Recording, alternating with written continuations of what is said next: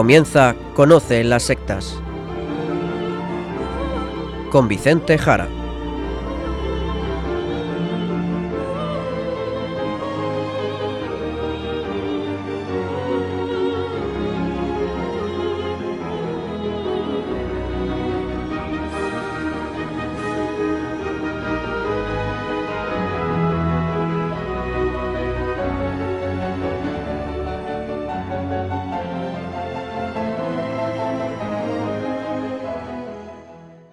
Buenas tardes, queridos amigos de Radio María. Empieza en estos momentos Conoce las sectas, el programa de sectarismo de Radio María España, dirigido y realizado por la RIES, la Red Iberoamericana de Estudio de las Sectas, quien les habla y como encargado por la propia RIES para su dirección, Vicente Jara. Y también conmigo y todos ustedes, Izaskun Tapia Maiza. ¿Cómo estamos, Izaskun? Pues muy buenas tardes a todos. Estoy muy bien, gracias a Dios. Muy bien, nos alegra. Pues ya tú misma, directos al sumario del programa de hoy.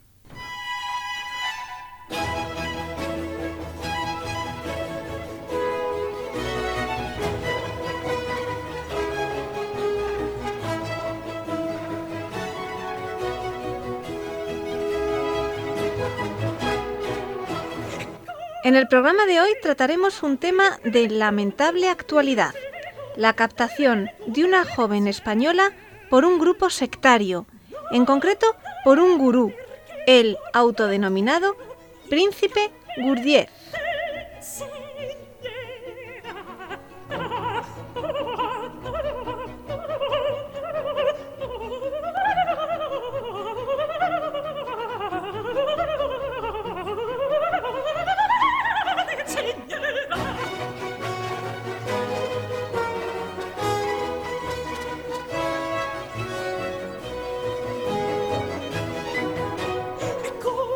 Y entramos ya en el tema al que vamos a dedicar hoy el programa Conoce las sectas. El pasado mes de enero, poco después de alcanzar su mayoría de edad, la joven española Patricia Aguilar Poveda abandonó a su familia para viajar sin previo aviso a Lima, Perú, después de haber sido seducida y captada a través de Facebook por el líder de una secta gnóstica. Poco más se sabía al principio, pero la familia comenzó a investigar y a pesar del escaso apoyo de las administraciones y de las fuerzas de seguridad, dado que Patricia tiene 18 años y por tanto libertad de movimiento, y ella asegura estar por propia voluntad, sus familiares han logrado ubicar la situación actual de la joven y saben mucho más sobre el gurú que empezó a convencerla dos años atrás. Según las informaciones proporcionadas por la familia y por los periodistas que han investigado el caso, se trata de Félix Steven Manrique Gómez, ciudadano peruano autodenominado Príncipe Gurdjieff, Maestro G o Givani Misterio en las redes sociales y que a través de estas habría conseguido contactar con cientos de jóvenes, algunas de las cuales pertenecerían a su pequeño grupo sectario. Pues así es, Izaskun. Tenemos información de primera mano. Y lo decimos porque hoy con nosotros, aquí en Conoce las Sectas, en Radio María, tenemos a Noelia Bru. Noelia Bru es prima de Patricia Aguilar, la protagonista de esta historia. Noelia está haciendo las veces de portavoz de la familia. Quizás alguno de ustedes, queridos oyentes, la hayan visto en televisión, la hayan oído en la radio en estos últimos meses. Pues Noelia, buenas tardes, muchas gracias por dedicarnos tu tiempo, que sabemos obviamente con todo esto no disponéis de mucho. Hola, gracias a vosotros por darme la oportunidad de poder contar un poco más tranquilamente y de una forma más extensa esta terrible historia que, llevamos sufriendo casi seis meses desde, desde el mes de enero y, gracias por, por brindarnos esta oportunidad a la familia. Pues vamos al principio, y esto es enero del año 2017, hace justamente unos cinco meses. Cuéntanos, ¿qué pasó? El 7 de enero, Patricia desaparece. Desaparece tras haber celebrado su cumpleaños tan solo unos días antes, con una normalidad de una joven de 18 años que quiere celebrar su, cumpleaños con su familia, que nos lo pide expresamente, que vayamos todos, que vayan amigos. Eh, hace mucho hincapié en celebrarlo en, familia, eh, cosa que nos costó mucho porque hacía dos años que había fallecido eh, un familiar de Patricia, su tío, en este caso es mi, mi primo, que había atravesado por una enfermedad que lo mantuvo durante seis meses eh, entre la UCI, eh, una aparente recuperación, luego volvió a caer, eh, murió de una pancreatitis de una forma bastante cruel y que nos dejó a toda la familia marcados. Somos pocos de familia y no habíamos celebrado, la verdad, nada más juntos desde la partida de, de este ser querido. En ese momento eh, Patricia, al plantear la fiesta de cumpleaños, eh, pues la verdad muchos de los familiares no se sentían preparados de volver a, estar todos juntos y, que quedara esa silla vacía. Pero hacemos de tripas corazón porque la vida sigue y hay que sacar fuerzas. Y decidimos, eh, sí, quedar y celebrar ese cumpleaños. Además va a ser fácil porque van amigos de Patricia y un poco no es una reunión familiar en sí como podía haber sido una Navidad. Ese cumpleaños transcurre con total normalidad, se han publicado vídeos en televisión, se puede ver cómo Patricia está feliz en su casa de campo, en fin, con su familia alrededor, que la apoya, que la quiere, y ella nos quiere a nosotros. Pero ese 7 de enero Patricia se va. Patricia dice que, que va a ir a una fiesta de cumpleaños, que es el último fin de semana antes de las clases, y que se van a quedar a dormir. Es el sábado, el domingo 8, cuando su padre se da cuenta que falta un dinero en casa y un dinero importante, la verdad, eh, recaudatorio del, negocio familiar. Y llama a Patricia eh, para saber si alguien ha subido a casa. Patricia explica que, que, no, entre dudas, o bueno, quizás no sabe. Entonces el padre empieza a notarla extraña, le pregunta dónde está. Le dice que es que están todavía todos durmiendo después de la fiesta de cumpleaños, que su teléfono no va bien, empieza con evasivas, eh, en fin empieza a transcurrir un domingo extraño en el que el padre no tiene respuestas por parte de Patricia, cuando siempre ha habido una comunicación muy muy fluida entre ellos. Al final, desesperado por la tarde, al ver que Patricia no llega a casa, le dice que, bueno, que, que, tiene que ir a comisaría a denunciar, que es importante que venga, que le acompañe y que pueda contar cualquier cosa que ella pueda haber visto, pueda saber. Y Patricia le dice que, que no se preocupe, que pronto va a llegar a casa que van a ir a recogerles. El padre le insiste al ver que no llega y le dice que él mismo, que le mande la ubicación a través de WhatsApp y que él mismo puede ir a recoger a, Patricia o algún amigo si fuese necesario. Eh, pero en ese momento el teléfono se apaga, dice que no, no estaba bien, que estaba estropeado. El teléfono se apaga y no se vuelve a encender. Al cabo de las horas Patricia no llega. La desesperación de los padres en ese momento pues, se la puede imaginar cualquier familia es eh, lo peor que le puede pasar a, a, unos padres, creo. El que llegue las 12 de la noche su hija no haya aparecido cuando le ha dicho cinco horas antes que estaba a punto de llegar a casa. Y reciben un mensaje, donde, mensaje de WhatsApp, en este caso el teléfono de Patricia, a las doce y media de la noche, donde les dice estaré bien, os hablo en horas. En ese momento eh, los padres descubren que algo no va bien, que Patricia le ha pasado algo y bueno, van a la policía y, lo ponen en conocimiento de, en fin, eh, de la persona que estaba allí a cargo en ese momento, les dice que tienen que tener algo de paciencia, que bueno, tiene 18 años, seguramente esté bien, que hay que esperar un poco. Transcurren las horas, pero Patricia no aparece. Y obviamente, extrañados de esta desaparición, pues los padres de Patricia buscaron en su habitación pues quizás alguna pista, algún indicio. ¿Qué es lo que encontraron?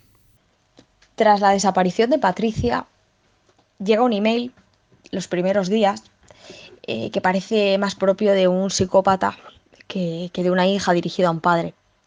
Es un email que no viene de la dirección de Patricia, sino de una dirección eh, calcada la dirección de email de, su padre, de Alberto, en la que habla de la parábola, la parábola cristiana del buen talento, Habla de un nieto, de un yerno, de que vendrá antes de que Rajoy salga del gobierno. Eh, les escribo para que sepan eh, con expresiones latinas. Bueno, una cantidad de, pruebas de, fe de vida, de fechas de nacimiento, de, cosas para indicar que solo podía saberlas Patricia, en teoría. Ese email es el, desencadenante a, a, que la familia se ponga lo peor. No tranquiliza para nada, nadie puede entender nada. Patricia era una niña responsable, mm, no entendíamos, no podíamos entender, sobrepasaba cualquier eh, cosa entendible en ese momento, en ese estado. Es en ese momento cuando los padres me llaman aterrorizados diciendo que han empezado a encontrar eh, cosas en la habitación de Patricia.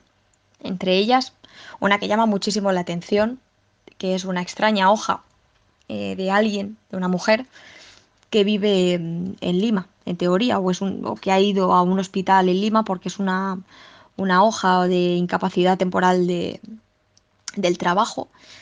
Esa hoja la madre recuerda que la imprimió sobre el mes de septiembre de 2016 aproximadamente y que pensaron que se trataba de un error. Salió por la impresora familiar y que la dejaron encima de una mesa para tirarla. Luego esa hoja apareció en la habitación de Patricia. Eh, apareció junto con muchos más documentos. Eh, bueno, otras hojas relacionadas a esa. Aparecieron salmos, aparecieron, apareció una Biblia, si no recuerdo mal, de los testigos de Jehová, aparecieron dibujos, eh, trámites para casarse en Perú, listas de artículos esotéricos, algunos de ellos eh, hacían hincapié en que se debía conseguir por internet y es más, llegaron después de la, de la partida de Patricia. Todo este tipo de cosas, todo lo encontrado, unido al recuerdo entonces, por mi parte, de que en enero de 2016, en las navidades de 2015, enero de 2016, Patricia eh, me pedía libros, porque yo, bueno, podía tener acceso a, encontrarle libros que estaban descatalogados o, un poco más difíciles de encontrar, o simplemente que había que encontrar por internet, porque no los conseguía en una librería normal echo atrás en las conversaciones de WhatsApp y empiezo a comprobar que esos libros tienen que ver con la gnosis. Son libros de Francis Barrett, de magia negra, eh, libros de masonería, todo enfocado a lo mismo. Claro, Patricia era entonces un, adolescente muy, muy, muy, ¿cómo podría decirlo? Muy inteligente, eh, extremadamente inteligente. Eh, yo consideraba que, lo que ella leía que por ejemplo a mí en particular me gusta mucho la filosofía, me gusta mucho eh, lo que es el tema de, Egipto, de antiguas civilizaciones. Compartía un poco esa afición con ella, esa afición un poco también, ¿por qué no? Por lo esotérico, por lo desconocido. Y, no me parecía mal, entonces yo no sabía lo que, lo que era la gnosis, yo no sabía lo que le estaba pidiendo. yo no leí lo que eran esos libros, tampoco tenía quizá demasiada importancia si, hubiera sido una simple lectura amena por su parte para, poder eh, conocer un poco más sobre esos temas. El caso es que todo lo que encontramos en la habitación, todo, absolutamente todo, unido con esos recuerdos que, de esos libros que yo le pedía, mm, todo eh, apuntaba a que había algo más detrás, a que la desaparición no era una desaparición común. Fueron muchas las pruebas que dejó Patricia eh, fueron muchos los escritos y, gracias a eso pudimos poco a poco ir descubriendo la, verdad, lo que había pasado en realidad. No era una desaparición normal, sino que se trataba de, una huida voluntaria. Bueno, ¿voluntaria de verdad? Como decía antes, eh, es una huida voluntaria. Voluntaria, pero en el fondo no lo es tanto, o no lo es nada. Eso pensamos. Eh, debemos de decir que Patricia ya, ya no está desaparecida porque en febrero se presentó en la embajada, más bien en el consulado de, España en Lima, tras una serie de mentiras, de mensajes que, mantuvimos con ella, donde llegó a decir que estaba en Rumanía. Bueno, estuvo intentando ocultar después de la repercusión, porque empezamos a difundir a través de medios de comunicación la historia desesperados. Porque claro, la justicia es lógico, la policía te dice es mayor de edad, no hay ningún indicio de violencia. Eh, aparentemente ella ha salido sola, Eh, por eso hablamos de que es una huida voluntaria. Nadie la ha forzado, no se la han llevado a rastras. Pero aquí entra eh, lo que nosotros consideramos eh, que, bueno, que es injusto en esta historia. Y es que luego pudimos descubrir, haciendo una investigación privada, que a Patricia se la había captado teniendo tan solo 16 años, justo después de la muerte de este familiar que, mencionaba antes, de mi primo. Y, Patricia cometió, iba a decir el error, pero, pero tampoco es el error. Patricia no cometió ningún error. Patricia se topó con un depredador en una red social como es Facebook. Escribió un comentario en una página de carácter esotérico contando un sueño, unas visiones que había tenido que ella consideraba, después de, la verdad, indagar en varios temas esotéricos, sobre viajes astrales y, este tipo de cosas, escribió un día un texto y apareció este depredador que le dijo tienes un privado, inbox. A partir de ahí es donde nosotros entendemos que, que empieza toda esta historia, que pierde algo de valor todo lo del principio, toda aquella desaparición que, pensábamos que era involuntaria y se convierte para nosotros en la peor de las pesadillas, porque, claro, a la vista de la justicia, eh, la desaparición voluntaria, involuntaria ya no lo es, ahora es una huida voluntaria, pero que nosotros consideramos que, que es simplemente y llanamente un secuestro psicológico. El problema, claro está, es que Patricia es mayor de edad y las instituciones pues no os amparan. ¿No es así, Noelia? Como bien dices, Patricia es mayor de edad. Patricia tiene 18 años, cosa que le da eh, toda la libertad del mundo, pero a la vez, cuando uno adquiere la mayoría de edad, también va acompañado de una serie de responsabilidades, eh, de compromisos. No se puede desaparecer de un día para otro. Si de verdad se ha hecho de una forma consciente, llevándose a todo el mundo por delante.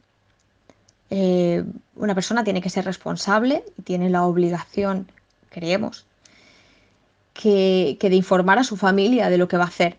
Cuando se tiene 18 años, nadie te va a poder prohibir que te vayas si es tu deseo. Pero lo que no se puede hacer es, irte y dejar en, la más absoluta desesperación a todo el mundo. Eh, lógicamente te van a buscar, tu familia te quiere, eh, es algo eh, que, bueno, que cualquier persona tiene que entender. Se adquieren compromisos con la mayoría de edad y uno de, ello, de ellos es, este, es el, hecho de, poder tener la obligación de, dar explicaciones, aunque sean mínimas, de lo que se va a hacer. Sus padres, lógicamente, están preocupados por ella. Tiene 18 años, pero un minuto antes tenía 17. ¿Qué cambia en un minuto? Eh, nada. Cambia una situación legal que hace que si un depredador ha entrado en tu vida, pueda aprovecharse de ello para que esa persona pueda hacer lo que quiera con total impunidad. Aprovechándose además de que las leyes eh, dentro del ámbito familiar eh, te amparan y se puede directamente robar a un padre y no pasa nada. Esto no es así, no debería de ser así. Además, consideramos que al tener pruebas, que espero que, a nivel judicial, el problema es que la justicia, claro, va lenta, va lenta, es lógico. Eh, hay tanto, tantas cosas que, que tratar y tantos casos, no somos los únicos, por desgracia, que acuden a un tribunal y a la policía en busca de ayuda. Pero va lenta, pero al final será justa, entiendo. Porque Patricia fue captada con 16 años. Por tanto, esa libertad a la que ella se aferra, nosotros consideramos que no es tal. Ese derecho de la Declaración de los Derechos Humanos eh, al que ella mm, se agarra con todas sus fuerzas, eh, donde se dice que, hay libertad de creencias y religiones, y nosotros eh, somos los primeros en respetarlo. Pero ¿qué clase de religión, qué clase de creencia te aparta de tu familia?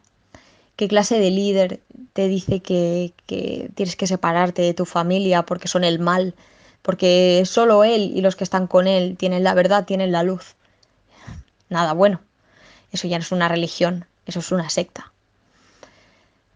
En el momento en el que nosotros vamos a, denunciar, en este caso los padres de Patricia, a denunciar, lo primero, las primeras palabras eh, siempre son es mayor de edad. Eh, parece una fuga voluntaria.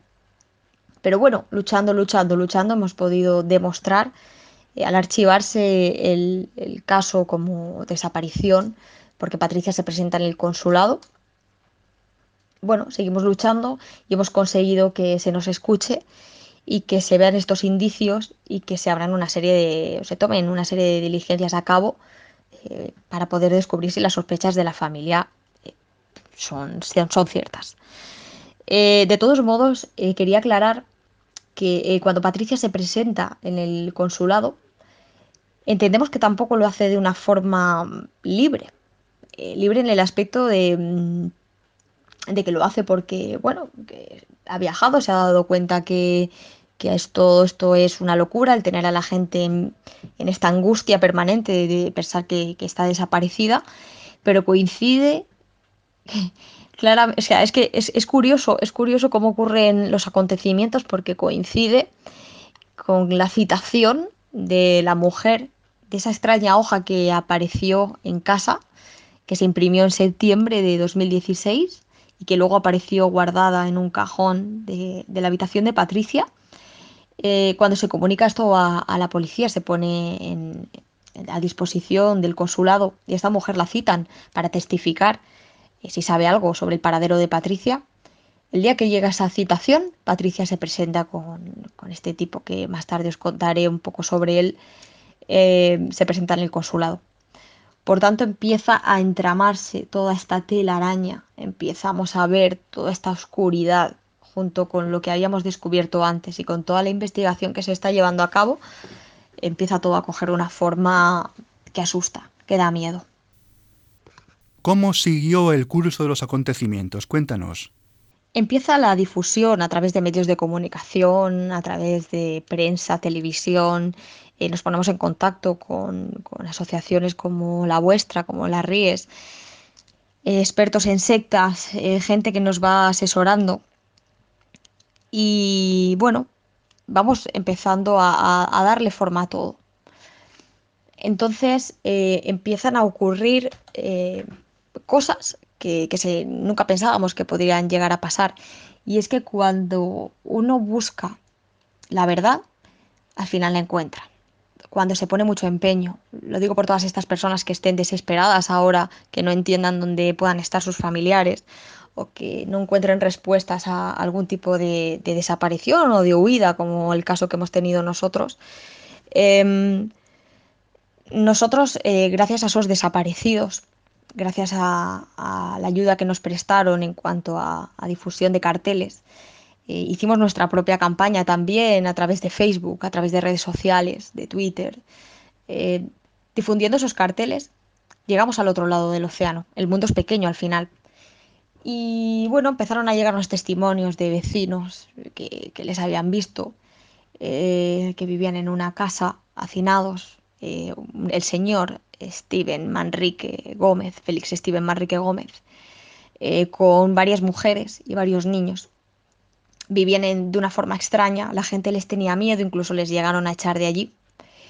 Em, todo esto unido eh, con, eh, un extraño viaje del que se nos alerta, donde este señor, Félix Steven Manrique Gómez, intenta viajar eh, con Patricia a México y después a, Chile y no consigue entrar en ninguno de los dos países y se tiene que volver a Perú.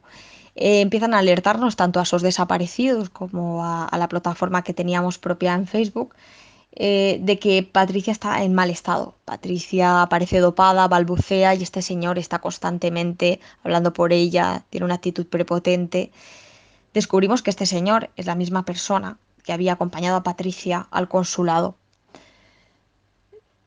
Nos tememos lo peor, la verdad. La familia empezamos a encontrar nombres, empezamos a encontrar respuestas, empiezan a llegar testimonios de gente que nos habla de él, que nos habla de los abusos, de las amenazas, eh, todo lo que este señor, eh, por llamarlo de, alguna forma, eh, hace con las chicas. Nos habla que, Nos cuentan que se cree que un dios se ha reencarnado en él y que va a tener unas siete reinas, si no me equivoco, que serán sus esposas, entre comillas, porque solo con una puede estar casado, que ya, ya la tiene su propia esposa con la que está casado legalmente, eh, y repoblarán el mundo. Él será el que ocasione el apocalipsis, el que dé lugar a él, y se salvarán solo pues, los que están junto, junto a este dios que se hace llamar eh, venerable maestro príncipe Gurgiev o maestro G, maestro Bagrayana,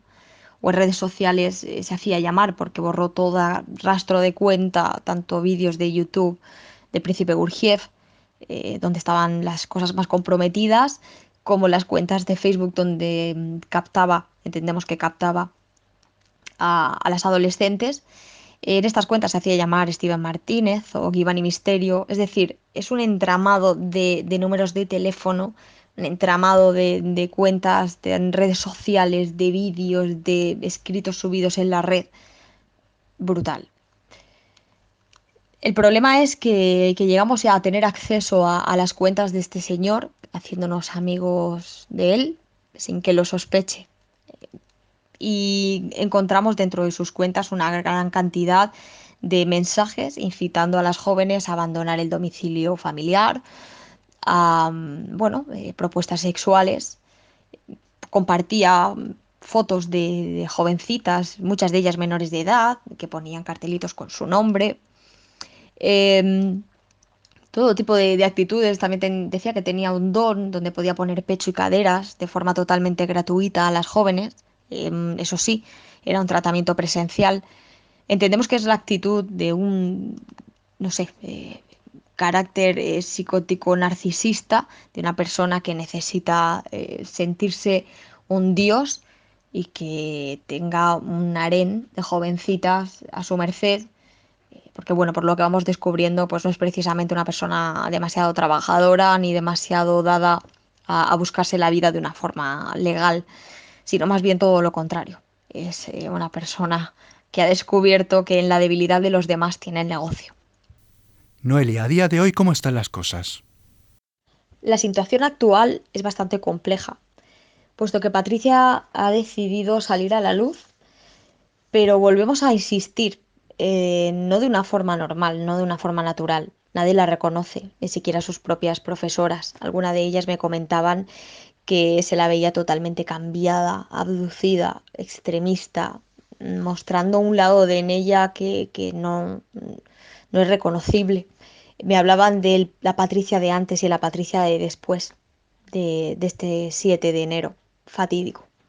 La verdad es que, la situación actual entendemos que, bueno, después de haber publicado la imagen y la identidad y las capturas, eh, lo que decidimos hacer un poco por intentar que la gente viera lo que hay, para intentar alertar y que nadie pudiera caer en las garras de este señor, porque sabemos que hay más gente en España que pueda estar cayendo. Y, bueno, nos sentíamos en la obligación de que nadie pasara por la situación que estamos pasando nosotros, que se hablara de este problema eh, que, cada día es más común, se está viendo más acelerado por las redes sociales. Sectas han habido y habrán siempre, pero estos pequeños grupos sectarios encuentran un caldo de cultivo eh, perfecto eh, dentro de las redes donde estas adolescentes confían, buscan ayuda, buscan una persona que las escuche. Es una edad muy complicada donde cualquier problema es un mundo y, la verdad es que, encuentran, encuentran lo que quieren y lo consiguen porque es muy fácil sacar información cuando una persona no está a la defensiva y luego utilizarla para demostrar que se pueden saber cosas y se tiene un don para, para la vivencia o, en fin, eh, todo este tipo de, cosas. El caso es que actualmente Después de salir la imagen, eh, este señor se esconde. Este señor dice tener una ONG llamada Coracom, Asociación de Corazón Compasivo, y que niega por varias plataformas que tenga algo que ver con el tema de Patricia y con la vinculación de mm, a ningún tipo de secta o de institución religiosa, eh, se desmarca de todo Pero lo curioso es que es Patricia la que sale a defenderle y la que sale a dar la cara. No sale nadie más. Eh, dice que él está incapacitado y que no lo puede hacer porque todo esto le está haciendo mucho daño. Nosotros desde el principio eh, queremos dejar claro que nosotros no vamos contra Patricia para nada. Nosotros queremos la libertad de Patricia y si ella es feliz allí, queremos que se quede. Que se quede en Perú, que se quede en Australia, que se quede donde quiera, pero haciendo el bien. Eh, ahora mismo ella no es consciente del peligro que corre, pero este señor la manda salir a escena a lavar la imagen. Y aparte se dedican a las personas que estamos hablando, que estamos intentando desenmascararle porque hemos sufrido de una manera u otra los abusos o, el drama de, que provoca este señor, mm, se dedica a amenazarnos de una forma no directa, de una forma también cobarde, porque al final, si se da la cara, entendemos que, no se esconde nada, nosotros siempre la damos, la damos desde el principio. Este señor eh, se dedica pues a publicarla, por ejemplo, en mi, caso, eh, se publicó a través de, cuentas de redes sociales, eh, se publicó mi imagen, se publicó el nombre de mi negocio, se publicó la dirección de, de mi negocio. Lo hizo Patricia, pero como hablábamos antes, yo sigo considerando que Patricia es una persona secuestrada psicológicamente, por tanto, eh, siempre mm, es como, como un avatar de él. Por tanto, cualquier cosa que salga ahora de la boca de Patricia, yo interpreto que sale de la boca de él, claramente. Patricia no era así, se la nota con un discurso totalmente dirigido, aleccionado, eh, siempre sota, caballo y rey, cuando se la saca de, ese discurso empieza a entrar en contradicciones. En las últimas declaraciones que ella hace en medios de comunicación, eh, le dejan claro que, han visitado la sede de esta ONG y que no existe. Ella lo niega, dice que sí, que sí que existe, que ella ha estado, que se dedican a la teología y al estudio de la teología y la antropología, eh, cosa que, que, no entiendo la labor de una ONG que pueda dedicarse a eso. Aún así, yo les pido que, he pedido en varias ocasiones, que si tienen algún tipo de registro de las actividades que hacen, si se pueden ver, si se puede contactar con ellos de algún modo, no hay forma de hacerlo, no responden. Aparte hay otra institución, em, una especie de asociación de gabinetes psicológicos, si no recuerdo mal, eh, de la Aurora Dorada, que tampoco tiene sede, tampoco existe, tampoco tiene ningún tipo de actividad. El problema, este, esta persona, Steven, no da la cara, es Patricia la que tiene que salir a callar un poco todo, eh, a tapar y lavar su imagen. Y entendemos que, si él no ocultara nada, igual que lo hacemos nosotros, eh, debería de salir y hablar con total normalidad. Eh, me hace gracia porque al final, desde el otro lado del océano, se va manipulando la, situación aquí. Van generando como una especie de problema familiar van intentando que parezca que, nosotros no nos llevamos bien con Patricia, que lo que hay de fondo es, son problemas simplemente de familia como cualquier otra, pero nada más, más lejos de la realidad. Nosotros no, estaríamos arriesgando seis meses de nuestra vida luchando, sufriendo, dando la cara y peleando si no estuviéramos totalmente seguros de lo que defendemos. Insisto, eh, no queremos traer a Patricia. Si Patricia quiere quedarse allí, que se quede. Pero en libertad, en libertad y sin peligro. Nosotros vamos a ir a por este señor que entendemos que es el que hace el mal y nadie nos va a frenar. Hay gente que nos manda su testimonio desde 12.000 kilómetros de distancia pidiéndonos por favor que no paremos, que hay que desenmascararle. Y no lo vamos a hacer. Eh, da igual a quien amenace y cómo lo amenace.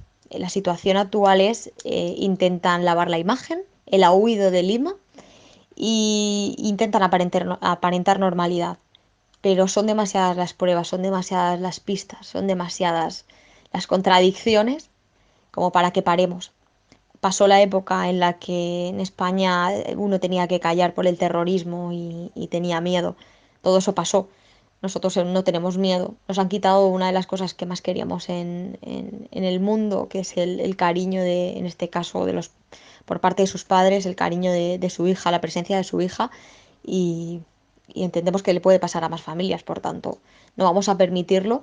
Y digamos que Patricia en este momento eh, es un poco el daño colateral que está ejerciendo este individuo sobre nosotros y que vamos a ir a por él directamente, que vamos a acabar con, toda esta farsa que tiene montada y, que vamos a descubrir lo que hay y esperamos con esto que, Patricia algún día pueda abrir los ojos y, y que no caiga nadie más. Hoy en día, actualmente, ¿qué es lo que más os preocupa?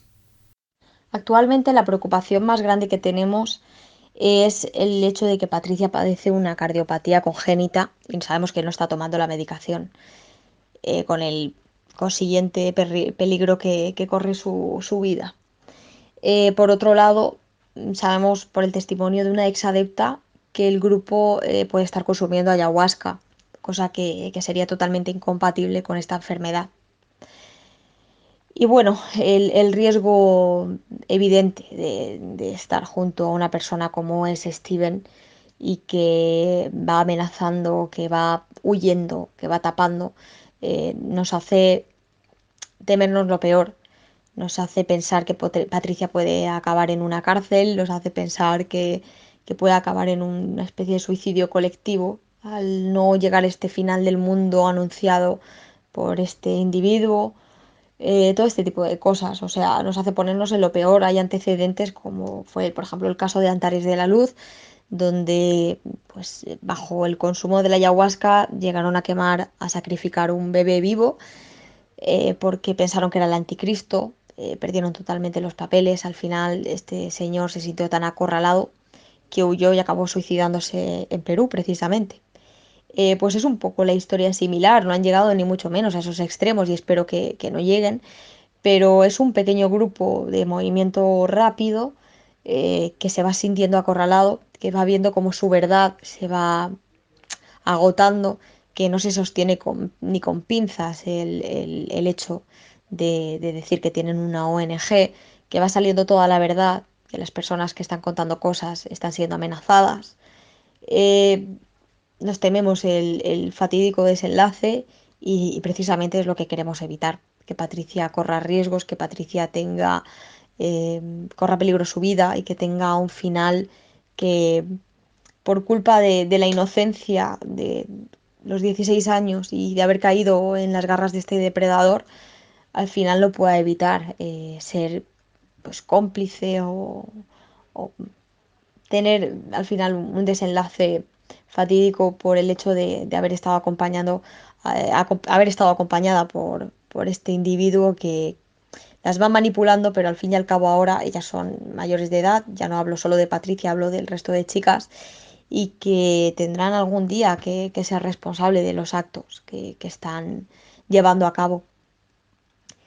Ese es el mayor riesgo que tenemos, el no saber eh, qué le va a pasar, el, no poder convencerla, abrirle los ojos, eh, que sea libre donde quiera, pero el, ver cómo cuando tú le dices, Patricia, lo que tienes delante es negro y ella lo sigue viendo blanco y tú le estás mostrando las pruebas pero ella no lo ve, es desesperante, como familia es desesperante.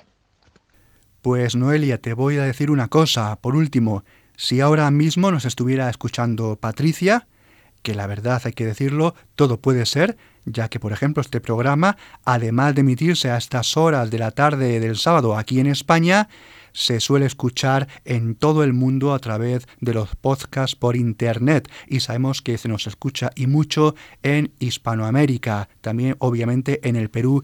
Eh, Noelia, si nos estuviera escuchando Patricia, por la que estáis haciendo obviamente todo esto y todo lo que sea necesario, ¿qué le dirías? A Patricia le, diría, y creo que en nombre de toda la familia, que aquí tiene su casa, tiene 200.000 oportunidades, tiene un futuro, eh, tiene a gente que la quiere, que nunca se olvide de eso, que pase lo que pase, sea cuando sea, no lo dude ni por un instante, que aquí estamos y estaremos siempre para ella. Por otro lado, debido a los últimos comentarios que está haciendo, le diría que, que nos diera la oportunidad de poder mostrarle, de hablarle, de explicarle que no tiene que temer, que si está convencida que lo que hace es lo correcto, nos dé la oportunidad de poder vernos, que siempre nos niega esa oportunidad de poder vernos, de poder mostrarle, de, poder estar unos días con ella. Si quiere volver a España durante ese tiempo, eh, le vamos a, pagar el billete, le vamos a, la vamos a traer o si hace falta nos vamos a desplazar allí. Y, bueno, que nos dé la oportunidad de estar unos días con ella, hablar con ella tranquilamente. Y si nos lo permite Steven también. Y, y aclarar todo esto. Si es que tiene respuestas, claro, Steven, para, para todo este tipo de cosas. Eh, dejarle claro a Patricia que, que, no se preocupe porque con ella no tenemos ningún tipo de problema, que ella no tiene, no tenemos nada que reprocharle, que las cosas ocurren, se cometen errores y, entendemos que es una víctima. Eh, también me gustaría, ya que me hacéis la pregunta de, si nos escucha Patricia, eh, responder a una autopregunta que, que me hago yo, eh, que sería que le diríamos a Steven y a Steven le diríamos que, que salga y que dé la cara, que si no tiene nada que ocultar, no entendemos por qué, por qué no lo hace, que estamos esperando su llamada que contate con nosotros, que contate con los medios, que contate con quien quiera, pero que salga, que queremos, queremos hablar con él, queremos que nos explique todo lo que hemos encontrado. Y si después de mostrarle todo esto eh, hay una explicación, si después de reunirse con el fiscal, la jueza, la abogada, hay respuestas para todo y, no hay ningún tipo de acto ilícito detrás, se archivará el caso y no ocurrirá nada más. Por tanto, no tiene nada que temer si, si es así, si es que no está haciendo nada malo. Pero que salga, por favor que salga, que no mande a Patricia y que no la utilice, que a las personas no se las utiliza, que sea valiente y que dé la cara. Pues muchísimas gracias, Noelia. Un abrazo muy fuerte para ti, para toda la familia. También apuntar que la RIES tiene miembros en Hispanoamérica, incluso miembros en el Perú. Sabed, lo sabéis, que desde la Red Iberoamericana de Estudio de las Sectas, la RIES, tenéis todo el apoyo que podamos daros, también a través aquí de Radio María, por supuesto, y os ofrecemos, como no, nuestra oración, la de nuestros oyentes también, para que esta historia acabe muy bien. Pues pasamos a escuchar un poco de música y hoy, que es 24 de junio, día de San Juan, vamos a intentar traer melodías alegres, propias de este veranito que ahora comenzamos. Pues vamos a escuchar Vivir mi vida con Mark Anthony.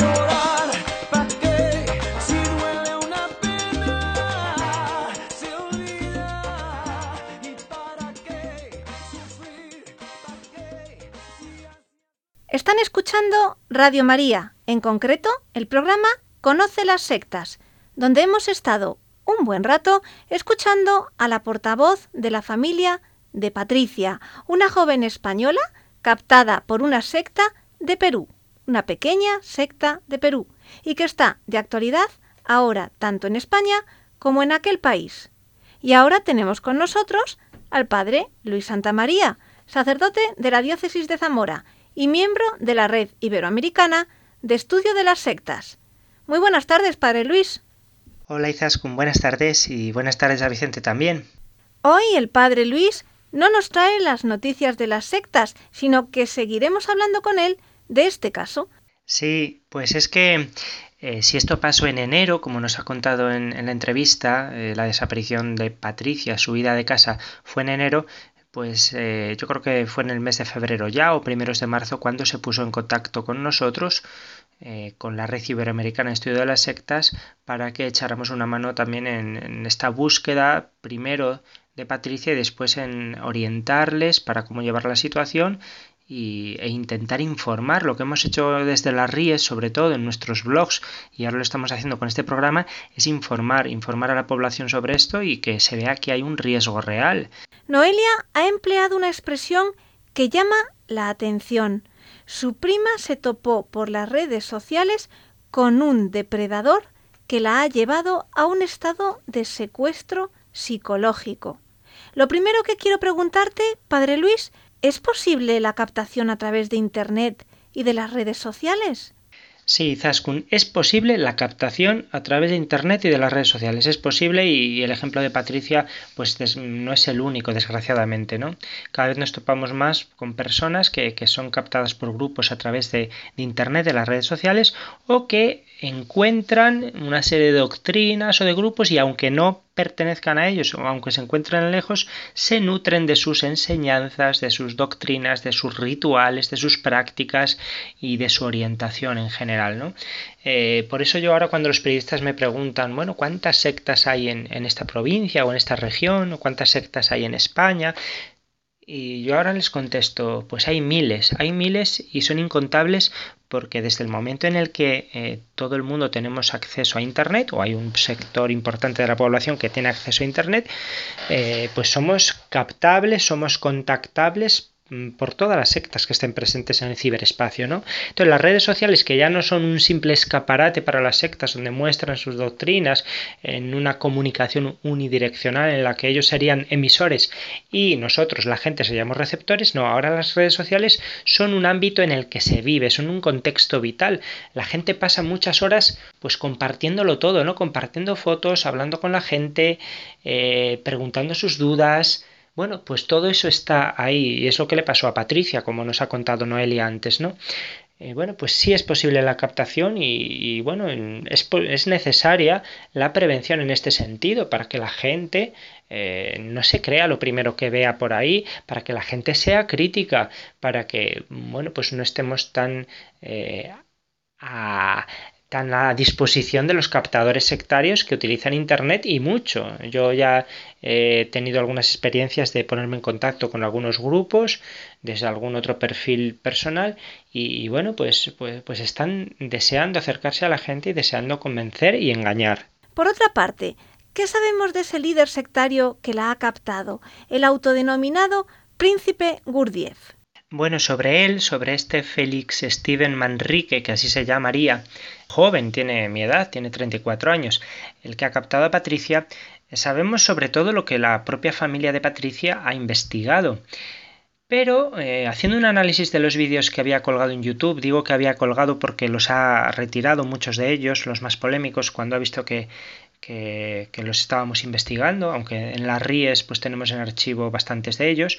Bueno, pues en primer lugar voy a, voy a ir a uno de sus, mm, los primeros vídeos que analicé, que se titula Apocalipsis de Acuario develado por el venerable maestro príncipe Gurdjieff, se habla del tercer secreto de Fátima, se dice que reaparecerá la verdadera iglesia trascendida de Cristo, pues la iglesia católica es apóstata en la actualidad y dice que los papas son demonios encarnados, que va a venir el juicio y la ejecución en breve, que habrá un severo castigo para las naciones, las fuerzas del mal serán desatadas en breve, el Vaticano es el principal antro del mal en la actualidad, arrepentíos pronto porque seréis los primeros a la hora del castigo divino que se acerca, os he desenmascarado, se refiere a los otros gnósticos, os he desenmascarado como imbéciles e ineptos, eh, sois perfectos imbéciles, el precio es la muerte para vosotros y los infiernos eternos, temed pronto vuestro propio destino, etcétera, etcétera. Es decir, una llamada eh, a la conversión porque viene una catástrofe inminente y solo él tiene la luz para alumbrar al mundo. Bueno, pues ese es el panorama apocalíptico. ¿Qué pasa? Que hay otros vídeos que pueden resultar curiosos, que pueden resultar irrisorios y ridículos y que mucha gente ha criticado el hecho de que en los blogs de la Ries lo hayamos difundido, pero lo que queríamos era mostrar mm, la personalidad de este hombre. Por ejemplo, aparecen vídeos en los que eh, falsifica documentos firmados por jefes de Estado. Tengo aquí delante de mí, por ejemplo, las presuntas cartas escritas en español con membrete, sello y firma verdaderos de Vladimir Putin, presidente de Rusia, del presidente anterior de la República Italiana, de Brunei, el sultán, de los secretarios generales de las Naciones Unidas, de Hugo Chávez cuando presidía el gobierno venezolano, etcétera, etcétera, un montón de documentos falsos, todos por supuesto, en los que legitiman a este personaje y le dan títulos y dicen que ciertamente es el nuevo Mesías, etcétera, etcétera. Eh, seguimos investigando y en otros vídeos aparecen documentos del Papa Juan Pablo I y de Santa Teresa de Calcuta, la Madre Teresa de Calcuta, diciendo que este hombre pues es el nuevo Mesías, gemelo de Cristo, eh, el que va a unificar todas las religiones, que es eh, el verdadero vicario de Cristo, sucesor de Juan Pablo I, juez del Apocalipsis, etcétera, etcétera, etcétera. Bueno, hasta excomulga a los demás cardenales y obispos, ¿no? Para decir que él es el Cristo Redentor Gurdjieff y por eso a su lado no puede existir ningún otro papa o vicario. No solo eso, dando un paso más, hay otros vídeos en los que aparecen em, decretos de obispos españoles, varios obispos españoles y un obispo eh, colombiano, diciendo que todo eso que dirían eh, Juan Pablo I y Santa Teresa de Calcuta y los jefes de Estado, todo eso es cierto. Es decir, que, que que el príncipe Gurdjieff es eh, el Cristo cósmico y redentor, que es el único vicario de Dios en la tierra, que es el juez del Apocalipsis, etc. Y, les digo, para, que sepan si sus obispos están ahí implicados sin saberlo, el obispo de Alcalá de Henares, el de Cádiz y Ceuta, el de Córdoba, el de Madrid Alcalá, don Ángel Suquía ya fallecido, el de San Sebastián, el de Toledo y el de Zamora, mi propio obispo, ¿no? Bueno, pues documentos falsificados eh, como que lo avalaran. Y ya por último, por no cansar más a los oyentes con, todas estas barbaridades, ¿no? Eh, en otro de los vídeos aparece un documento firmado por don Juan Carlos I de Borbón, cuando todavía era rey, unos días antes de abdicar, por su hijo, el príncipe entonces Felipe de Borbón, y por el presidente del gobierno español, Mariano Rajoy, declarando al príncipe Gurdjieff sucesor legítimo al trono de España. Dice, el rey Juan Carlos abdicará el trono en favor del príncipe Felipe, dejando establecida la sucesión real a la muerte de Felipe VI, que será breve, es decir, que será en breve la muerte de Felipe VI, y el sucesor al trono indiscutible será el venerable maestro príncipe Gurdjieff. Todo esto con membrete, firmas y sello. Bueno, terrible, terrible. ¿Qué diría un psicólogo de esto? Que voy a contarte, Izaskun, y voy a contar a todos nuestros oyentes lo que han dicho dos eh, psicólogos muy buenos conocedores del tema de las sectas, que son Carmele Sayans y José Miguel Cuevas, a los que eh, les he preguntado por el perfil, posible perfil de este hombre, al que claro no conocen en persona, pero lo que se puede ver a través de estos vídeos ¿no? y de sus declaraciones.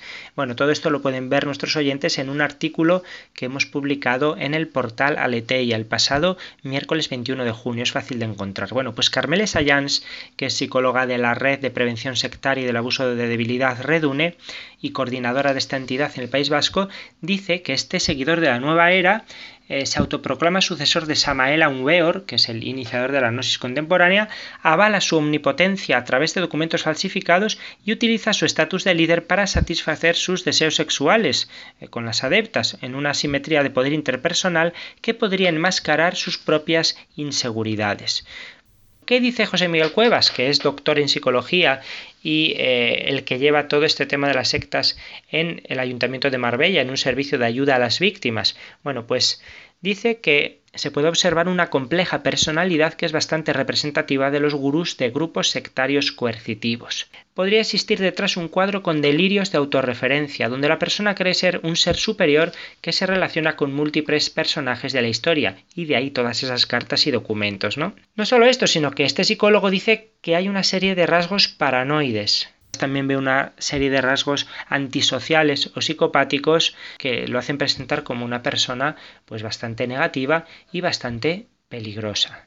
Pues muchas gracias, Padre Luis, por habernos contado todas estas cosas y hasta la próxima. Gracias a vosotros y hasta pronto. Vamos a escuchar ahora a Bombay con Bebe en el tema Solo si es contigo. Y ya en el final, como siempre, les recuerdo nuestro correo electrónico y las tres páginas web. El correo electrónico es conoce las sectas La web de la RIES, la red iberoamericana de estudio de las sectas, es www.ries-medio-sectas.tk donde podrán suscribirse al boletín semanal de manera gratuita. La dirección del blog de las Ries es www.info-ries.blogspot.com. También pueden leernos dentro del portal de noticias religiosas de Infocatólica, cuya web es www.infocatólica.com. Si alguno de ustedes, queridos radioyentes, desea alguno de los programas de Conocer Sectas, para ustedes mismos, para un familiar, para un amigo, como un regalo, ante alguna necesidad por alguno de los temas aquí tratados, o por la razón que sea, pueden llamarnos al teléfono 902 500 518. Lo repito, 902 500 518. Muchas gracias, buenas tardes de parte de todo el equipo, que está compuesto por Vicente Jara, Luis Santamaría y quien les habla, Izaskun Tapia Maiza. Hasta dentro de dos semanas, si Dios quiere.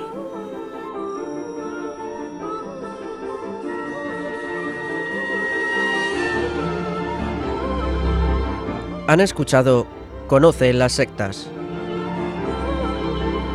con Vicente Jara.